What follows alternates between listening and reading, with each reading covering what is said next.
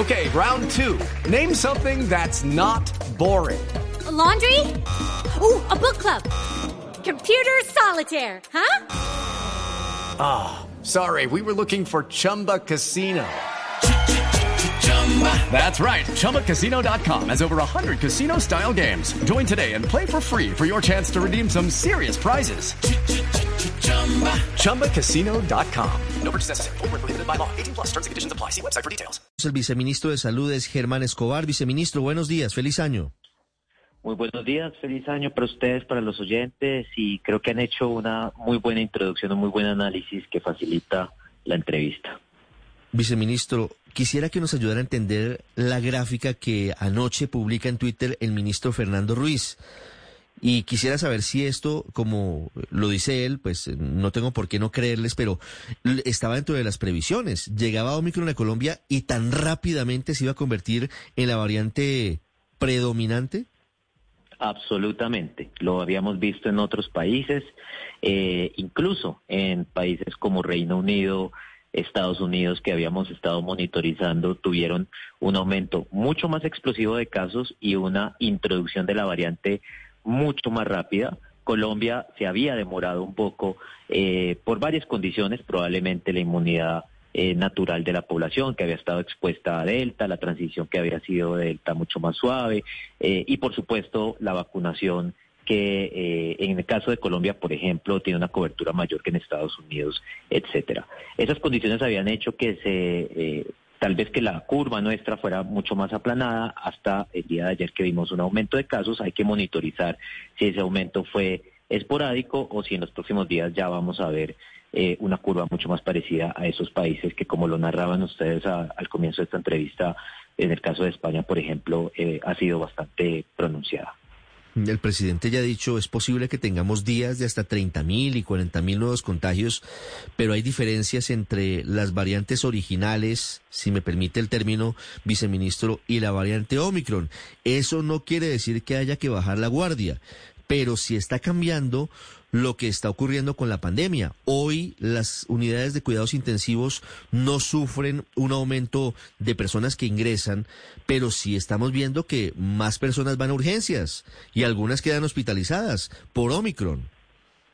Sí, es correcto. Yo diría que los retos no son menores, sino distintos. Aquí tenemos una variante que en razón de sus múltiples mutaciones se comporta distinto, pero eso hace que tengamos unos retos muy significativos, muy importantes. ¿Qué retos tenemos? Usted lo ha dicho. Eh, retos de congestión en los servicios que denominamos de puerta de entrada. Estos son los servicios a los que acuden los usuarios por primera vez cuando tienen síntomas, urgencias.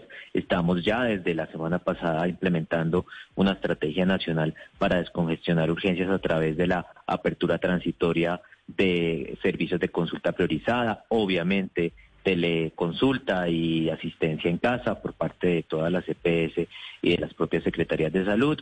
El otro reto importante que vamos a ver, pues, se refiere al ausentismo laboral. Las personas obviamente presentarán sintomatología que aunque sea leve a moderada, pues evitará que algunos puedan eh, asistir a sus trabajos o realizar sus labores eh, normales, por supuesto, en razón de, su sintomatología. Y estamos trabajando para proteger precisamente a los médicos, a los grupos de alto interés eh, para el país, para evitar un colapso como se ha visto en otros países de algunas industrias, de algunos sectores económicos en ese sentido. Claro, doctor Escobar, ¿qué significa que a estas alturas más del 60% del mapa de los contagiados con COVID-19 sea dominada por la variante Omicron? ¿Eso es bueno, es malo? ¿Cómo debemos entender eso que ustedes dicen que es dominante?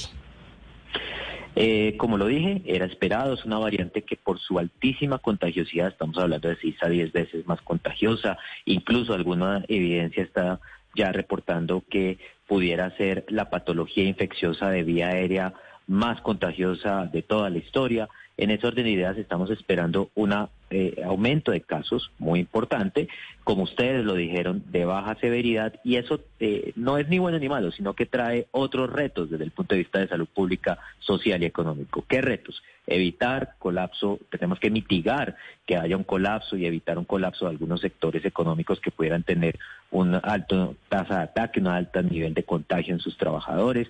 Segundo reto, descongestionar las urgencias a través de apertura transitoria de servicios de eh, consulta externa, de servicios de consulta priorizada. Y tercer reto, que tiene que ver mucho con la ciudadanía, si presenta síntomas, aislarse inmediatamente para evitar el contagio. Y por supuesto, ustedes lo dijeron, estamos trabajando con las aseguradoras, con las EPS, para que eh, eh, las pruebas sean priorizadas, salgan en 24 horas. No es posible que tengamos una prueba que demore 3, 4 días. Eso no sirve desde el punto de vista de salud pública, ni de contención, ni mitigación de esta pandemia. Y hacemos un llamado muy importante a la red de laboratorios de las EPS y a las CPS propiamente para que, por favor, nos ayuden también en ese sentido.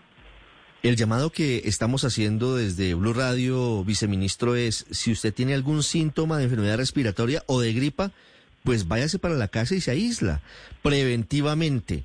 Pero todavía persisten las dudas, viceministro, de cuáles son los síntomas de Omicron, porque entonces hablábamos hace ocho días aquí con el ministro Fernando Ruiz y le hablábamos, por ejemplo, en Barranquilla, dicen que hay un virus al que bautizaron el abrazo de Magda como la famosa champeta, pero que no es eh, coronavirus.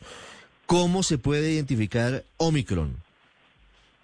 Usted lo ha dicho. Eh, Omicron tiene una sintomatología, además como lo dijo el ministro la semana pasada, muy parecida, si no igual, a un resfriado común. ¿Qué sintomatología tiene? Dolor de cabeza, congestión nasal, porque se aloja en las vías aéreas superiores, tos, eh, y eh, obviamente malestar general y algo de fiebre. Esos son los síntomas, eso traducido es una especie de resfriado o de gripa. Por lo tanto, como ninguno de nosotros tiene la capacidad al presentar síntomas de saber si es o no Omicron, como medida de salud pública, si presenta esos síntomas, debe aislarse inmediatamente y llamar a su EPS eh, e o a su Secretaría de Salud para confirmar el diagnóstico y en todo caso aislarse para evitar que el contagio eh, sea mucho mayor como lo podremos ver en los siguientes días. Claro, ese es el deber ser, aislarse, eh, doctor Escobar. Pero ¿cómo hacen esos trabajadores, esas personas que tienen esa gripita, que, que dan como gripita y que los jefes no los dejan ir a la casa a trabajar desde la casa porque dicen que tienen sí o sí que estar de manera presencial? No, la indicación nuestra y está en el protocolo es aislamiento, solicitar una valoración médica por su servicio de salud, por su EPS, que puede ser teleconsulta, se ha hecho en los otros picos y el médico evaluará si eh, el trabajador necesita o no necesita eh, incapacidad, si el trabajador puede o no realizar su trabajo en casa, si los síntomas ameritan una incapacidad para que presente ante, ante su trabajador. Ese es el deber ser, hay que aislarse, entiendo las particularidades de muchas personas que tienen que trabajar y demás, pero eh, si no lo hacemos, pues vamos a tener un pico como ustedes mismos lo mencionaron en la introducción, como el de España, como el de Inglaterra, como el de Estados Unidos, que realmente es muy pronunciado con, una severidad de pico eh, de casos, eh, hablo de, de aumento de casos muy, muy, muy importante que pueda ser al final peor. Viceministro, ¿los empleadores están obligados a autorizar trabajo en casa para quien tiene gripa? así no esté diagnosticado con prueba como Omicron o, COVID-19? No, entramos en el terreno del Ministerio de Trabajo, del derecho eh, y, de, las responsabilidades laborales. Eh, dentro de ese terreno, eh, pues que no es exactamente la competencia del Ministerio de Salud, pues está totalmente normatizado la incapacidad, la incapacidad por un médico tratante. Insisto, están dadas las condiciones para que esa incapacidad pueda darse por todos los medios ofrecidos por el sistema de salud, teleconsulta, teleorientación, etcétera. Eh, lo importante si es un llamado al empleador, pues hay que eh, examinar muy bien caso a caso qué casos el trabajador puede realizar en casa eh, sus funciones, qué casos requiere presencialidad, pero si pues presenta síntomas francos de enfermedad respiratoria, pues claramente sería peor para el mismo empleador que esta persona asista al lugar de trabajo y pueda contagiar al resto de trabajadores. Entonces yo creo que esto es un trabajo conjunto, más allá de las eh, particularidades y la reglamentación de, la, de las incapacidades, pues eh, aquí es un trabajo de sociedad eh, y, y tener algo de sensatez tanto de los que eh, trabajadores como de los empleadores de quienes presentan síntomas, qué síntomas permiten hacer trabajo en casa, quienes no presentan síntomas y sí pueden ir a laborar. Entonces, pues ese es como la, la, el panorama general. Pero fíjese que ahí estamos ante un escenario complejo porque alguien con síntomas leves dice, no, pero yo no tengo eso, ese debe ser un resfriado, tiene solamente de pronto uno de los síntomas, pero no se siente mal y va a trabajar, pero lo que hace es pues difuminar, diseminar, mejor la palabra es diseminar, el virus por, por su trabajo, por, por el sitio en el que está. ¿Cómo se deben manejar esos protocolos? Yo, yo voy a preguntar al Ministerio de Trabajo, pero desde la óptica de los expertos en salud, viceministro, cómo debe tratarse este momento, porque estamos además, como lo decíamos, con otras variantes de virus distintos que no son COVID, que están haciendo de las suyas, virus respiratorios, quiero decir. Gracias por la pregunta para que quede claro. Desde la óptica de salud, eh, incluso ayer estuvimos hasta altas horas de la noche mirando este tema con los expertos en, en consenso de expertos. Desde la óptica puramente de salud, persona que presente síntomas como los que acabamos de describir, debe aislarse eh, y contactar a su servicio de salud o a la Secretaría de Salud para confirmar el diagnóstico de COVID. Eh, esa es la indicación desde el punto de vista de salud puramente. Las personas que no presenten síntomas, no que presenten uno u otro, no, que sean completamente asintomáticas, no requieren de ese aislamiento. Claro, viceministro, Omicron ya se confirma como dominante en Colombia, sin embargo, no en todos los territorios han confirmado la circulación. ¿Cuáles son las regiones del país donde podemos decir que Omicron es la dominante? Eh, bueno, básicamente donde hemos confirmado su transmisión comunitaria, Bogotá, la costa caribe, eh, Valle del Cauca. Lo que nosotros eh, pensamos en este momento es que ya hay una circulación comunitaria generalizada que el país en todos los territorios va a tener una transición hacia Omicron, Omicron rápida, porque es una eh, variante de alta contagiosidad. El hecho de que no la hayamos detectado no significa que no exista, que no haya transmisión, simplemente pues eh, la secuenciación genética, genómica, perdón, en la población se hace a través de muestreo y con toda seguridad, como lo veníamos anticipando cuando apareció eh, hace semana y media en el país de manera comunitaria. Con toda seguridad veremos cada vez más territorios con la presencia de Omicron en los próximos días. Se seguirá confirmando en las regiones. Viceministro Escobar, yo le quiero trasladar una pregunta que nos hacen los oyentes a través de redes sociales. Y es que con esta nueva curva, este nuevo pico de contagios, pues están infectando muchos colombianos que estaban esperando la tercera dosis de la vacunación. Si a una persona hoy le da eh, COVID-19, le da Omicron, ¿Cuánto tiempo después de que se recupere debe pasar para aplicarse el refuerzo?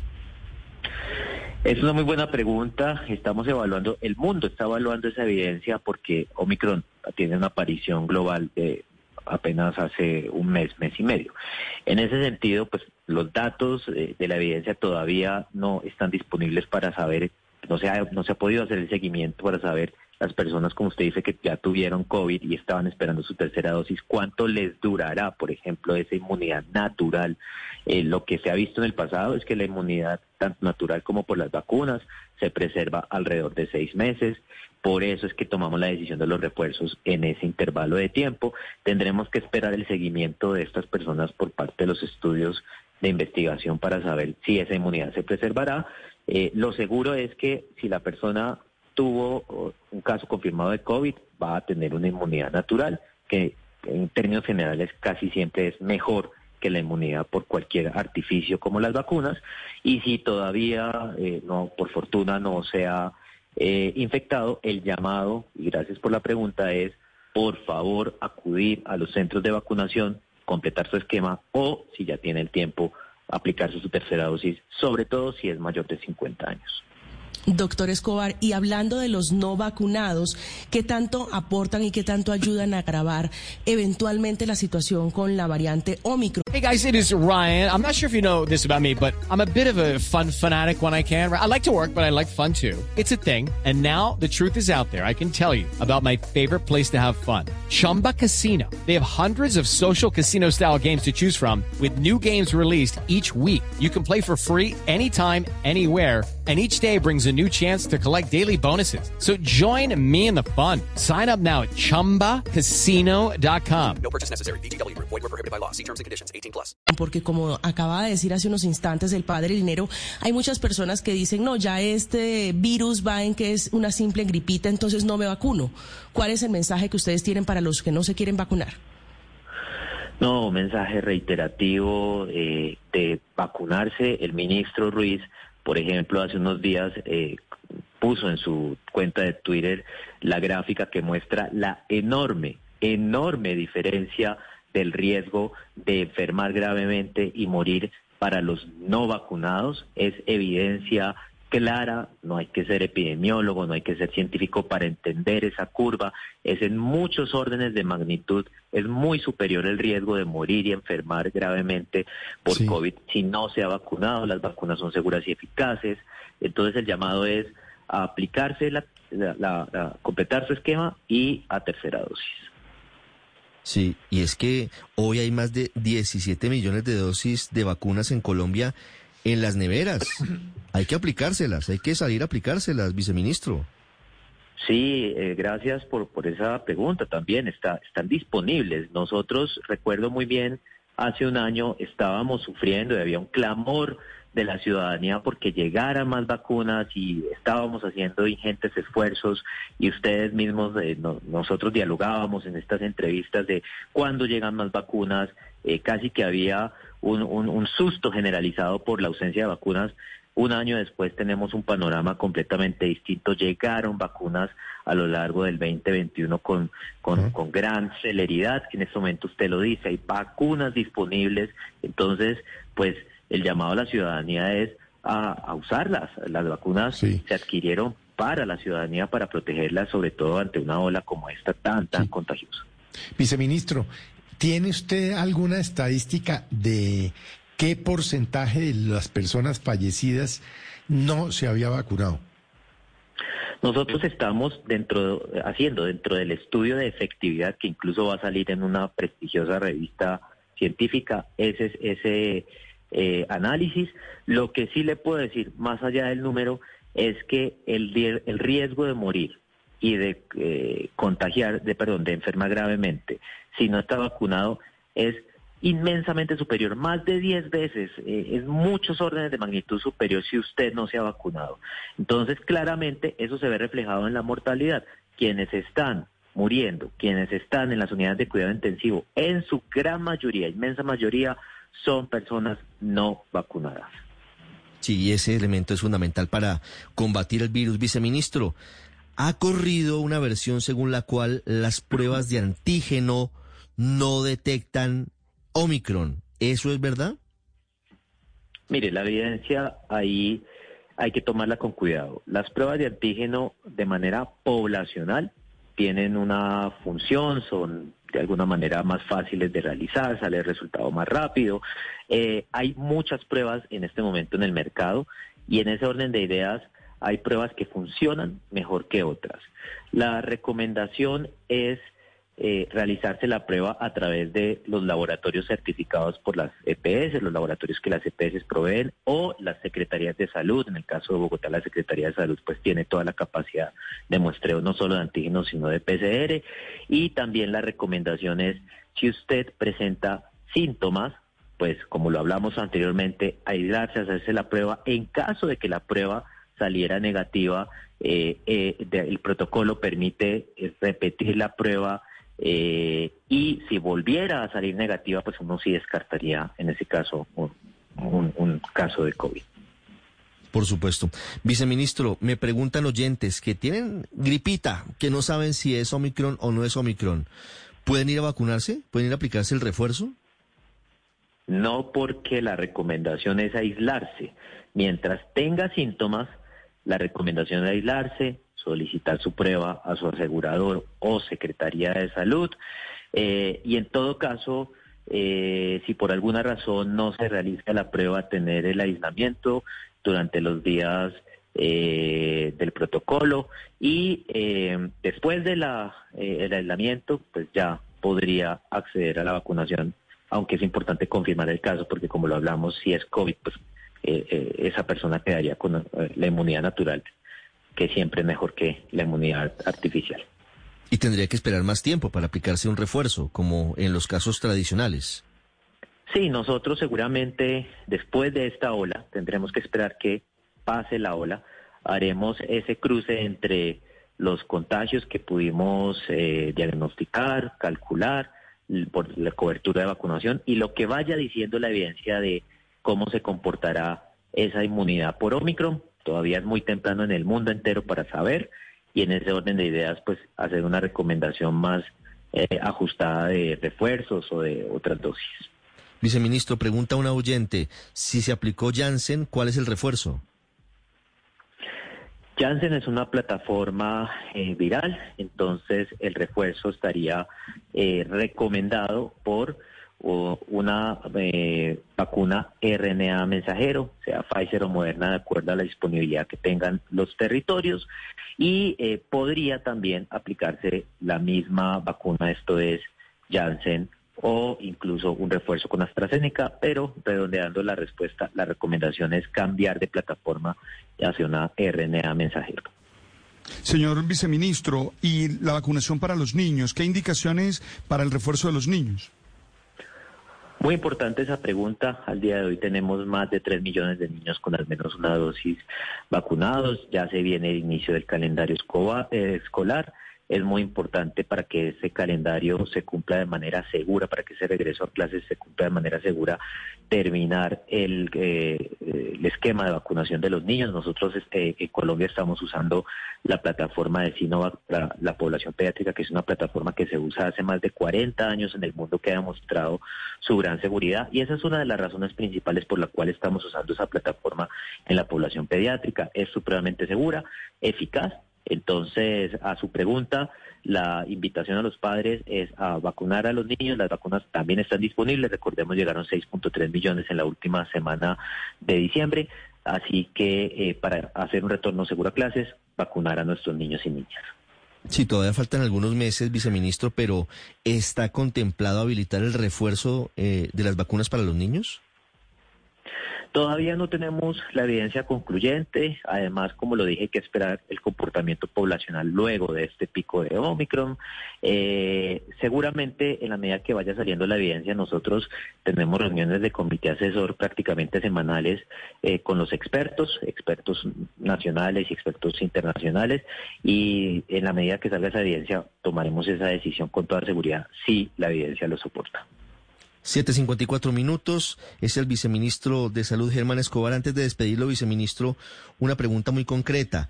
Anoche el ministro Ruiz, al mostrar las pruebas de que Omicron ya es dominante en Colombia, dijo lo siguiente. Yo quisiera usted que nos explicara a qué se refiere. Esto implica adaptar lineamientos a características clínicas de la variante. ¿Cómo cambiarían esos lineamientos? Eh, efectivamente, como lo mencioné, nosotros estuvimos hasta prácticamente la medianoche en consenso de expertos con eh, la Sociedad de Infectología y con los expertos infectólogos del país analizando qué lineamientos deberíamos tomar a partir de ahora por las características de Omicron, su contagiosidad, su baja severidad, etcétera, etcétera. El día de hoy, y precisamente tengo que dejarlos porque debo asistir a el comité asesor. Vamos a hacer un comité asesor durante toda la mañana evaluando con los expertos eh, esas consideraciones y eh, en la tarde pues seguramente el señor ministro dará las conclusiones de lo que nos recomienda el comité asesor con esta nueva variante tal y como lo anunció el ministro anoche en su Twitter. Pero eso quiere decir, por ejemplo, que cambiaría y no se tendría en cuenta el nivel de las UCI, sino de urgencias para tomar decisiones, medidas eventualmente. No, nosotros siempre tenemos, nosotros nunca eh, tenemos eh, o tomamos decisiones con base en un solo indicador. Las decisiones siempre son multicriterio, con miramos el panorama general, comparamos el aumento de casos con la severidad, ocupación de bus y fallecimientos, pero también con otros indicadores como movilidad de las ciudades, etcétera. Entonces, eh, en ese sentido, pues la decisión siempre es multicriterio, siempre tomamos el panorama general. De pronto haremos eh, alguna revisión de los lineamientos, lo que hemos hablado hoy, del aislamiento, de los protocolos que deben seguir para las interacciones, etcétera. ¿Podría haber reducción del tiempo de cuarentena, como lo han hecho otros países, para los asintomáticos? Tendremos que esperar el consenso de expertos y el comité asesor. Eh, en esto es importante ser responsables con la información. Esperemos la discusión para saber qué concluyen los expertos. Viceministro, muchas gracias. Feliz día. Bueno, igualmente, feliz día a la ciudadanía. Un mensaje muy importante, por favor, acceder a la vacunación, eh, completar esquemas y uso de, eh, de aplicación de tercera dosis y uso de tapabocas en todo momento. Sí, eso es muy importante. Siempre las recomendaciones para evitar que siga propagándose Omicron, que ya es dominante en Colombia. Por eso los servicios de urgencias en varias ciudades del país están al tope, están al límite. El doctor Fabián Andrés Rosas es el presidente de la Asociación Colombiana de Medicina de Urgencias. Doctor Rosas, bienvenido a Mañanas Blue. Buenos días.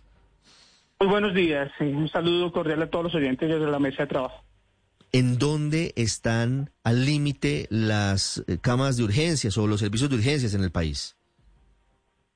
Sí, es importante, ahorita escuchando al señor viceministro sobre la rápida progresión de la variante Omicron, esto ha hecho que aumente la demanda de los servicios de urgencias y las principales ciudades son las mayores afectadas. En lo que hemos visto con respecto a una un sondeo de los servicios de urgencias, más o menos en su orden de colapso estaría Cali, Bogotá, Medellín, Barranquilla, Bucaramanga, las principales ciudades en este momento de hay mayor colapso de los servicios de urgencias. ¿Eso qué significa? Que urgencias esté colapsado, ¿cómo cambia la atención de los médicos y qué implicaciones puede tener? Cuando hablamos de un colapso del servicio de urgencias, hablamos de varias variables. La primera que tenemos en cuenta es la capacidad instalada, es decir, cuántos pacientes dentro del servicio de urgencias estamos este, somos capaces de atender. Eso depende de cada institución. La segunda variable es el volumen de consulta. este, este, es, el, este es el momento en el cual estamos eh, presentando. Y es cuántos pacientes llegan al servicio de urgencias que somos capaces de atender de acuerdo al talento humano y a las instalaciones que tenemos. Y la otra variable que debemos tener en cuenta es los insumos y medicamentos, porque yo puedo tener un servicio de urgencias muy grande, con mucha gente para atender, pero no hago nada si no tengo los insumos adecuados. Entonces, digamos que debemos tener en cuenta esas variables para hablar de un colapso de urgencias. En este momento, lo que estamos viendo es aumento de la demanda. Están llegando muchos pacientes, la gran mayoría con sintomatología leve, pero que colapsan los servicios de urgencias por la, pues, por la afluencia en estos. Sí. La recomendación del Ministerio de Salud es quédese en casa. Si usted no tiene síntomas severos, pues quédese en casa. ¿Eso lo apoyan ustedes para evitar el colapso de los servicios de urgencias en caso de que no haya síntomas graves, que quien tenga alguna sintomatología respiratoria se quede en su hogar? Sí, hay que hacer unas campañas de educación masiva en el cual hay que hacer énfasis sobre los signos de alarma para los cuales tendrían que consultar a los servicios de urgencias. ¿Cuáles son esos signos de alarma? Fiebre persistente mayor a 38 grados que no se da con medicamentos. Dificultad para respirar. Que tenga una coloración violácea alrededor de los labios, que se me hundan alrededor de las costillas, o en caso que tengan en casa un dispositivo que es el pulsoxímetro, que tenga un valor menor a 90%. Eh, digamos que son los signos que debemos tener en cuenta para los cuales tendríamos que consultar de forma inmediata los servicios de urgencia. Doctor Rosas, ¿cuál es en este momento la oferta de camas UCI? ¿Cuántas camas UCI hay disponible para pacientes que estén contagiados con COVID-19? La, la demanda en este, en este caso por, por la variante Omicron no está tan enfocada hacia, hacia los pacientes críticos. Y, y, comparto la, el comunicado que hace el señor viceministro acerca de que los, pacientes que están llegando a los servicios de urgencias están llegando de una forma muy crítica. La gran mayoría son pacientes que no están vacunados, la gran mayoría. Hay pacientes también que tienen factores de riesgo, eh, como diabéticos, que tienen las defensas bajas por cualquier condición clínica, que ese es como, como el, el menor porcentaje, aunque tengan el esquema de vacunación completo. Entonces, el llamado es a la comunidad, vacúnense, completen el esquema de vacunación, continúen con los esquemas de protección como los tapabocas, aislamiento, lavado de manos para ello. Y las camas UCI, en este momento, en un sondeo muy general, eh, están sobre alrededor del 60 al 70%, depende de la región, pero no tienen tanto porcentaje de pacientes respiratorios. Doctor Rosas, tal vez eh, sobre la cuarentena, sobre la inquietud que tienen eh, en este momento los colombianos, si se debe o no hacer confinamiento. Ustedes en su momento, cuando estábamos en el momento más crítico de la pandemia, sugirieron el confinamiento para liberar un poco la presión y tener mayor optimización de recursos médicos. ¿Qué tan viable lo ven ustedes en este momento cuando Omicron es dominante? No, y creo que en este momento no es recomendado la, la, el confinamiento porque tenemos varias recomendaciones acerca de que si la comunicación de la, de la, de hacia, hacia la sociedad debe ser de enfocarse, identificar sobre los síntomas graves. Hay muchas diferencias con respecto a la, al, como a la dinámica del pico entre el anterior, que fue un pacientes muy críticos y teníamos los servicios de urgencias colapsados por pacientes ventilados, etcétera. Este pico es muy diferente, porque son generalmente gran afluencia de pacientes leves por, fiebre, dolor de garganta, eh, rinorrea y gran demanda también para solicitar la incapacidad o aislamiento. Ese es el gran volumen que estamos teniendo en este momento. Entonces, siendo ya Omicron dominante, lo que debemos tener en cuenta es cuidado, pero creo que el confinamiento no es una opción en este momento. ¿Y una eventual restricción de aforos podría ayudar en caso de que sigan aumentando los contagios y siga aumentando la presión sobre las urgencias? Sí, yo creo que hay que generar estrategias eh, eh, sobre cuáles son aquellas eh, planes de acción que nos podría disminuir no solamente la congestión o la presión de los servicios de urgencia, sino a nivel general. Yo creo que el poder fortalecer un poco los aforos en este momento de, crecimiento de, la infección nos puede ayudar muchísimo, no vuelvo y repito, no solamente el sector salud, sino a toda la comunidad en general. Entonces, fortaleciendo de pronto los esquemas de, seguridad, digámoslo así, de restricción de aforos, eh, entrada de pronto a restaurantes, fortalecer un poco eso, que eso sí puede ayudar a que se disminuya la tasa de contagio, por lo menos la velocidad. Ese es uno de los elementos que puede tener en cuenta el gobierno. Esta tarde hay reunión para definir cuáles van a ser los nuevos lineamientos frente a la pandemia. It is Ryan here and I have a question for you. What do you do when you win? Like, are you a fist pumper, a woohooer, a hand clapper, a high fiver? I kind of like the high five, but if you want to hone in on those winning moves, check out Chumba Casino. At ChumbaCasino.com, choose from hundreds of social casino style games for your chance to redeem serious cash prizes. There are new game releases weekly, plus free daily bonuses. So don't wait. Start having the most fun ever at ChumbaCasino.com. No purchase necessary. BGW. Void were prohibited by law. See terms and conditions. 18 plus.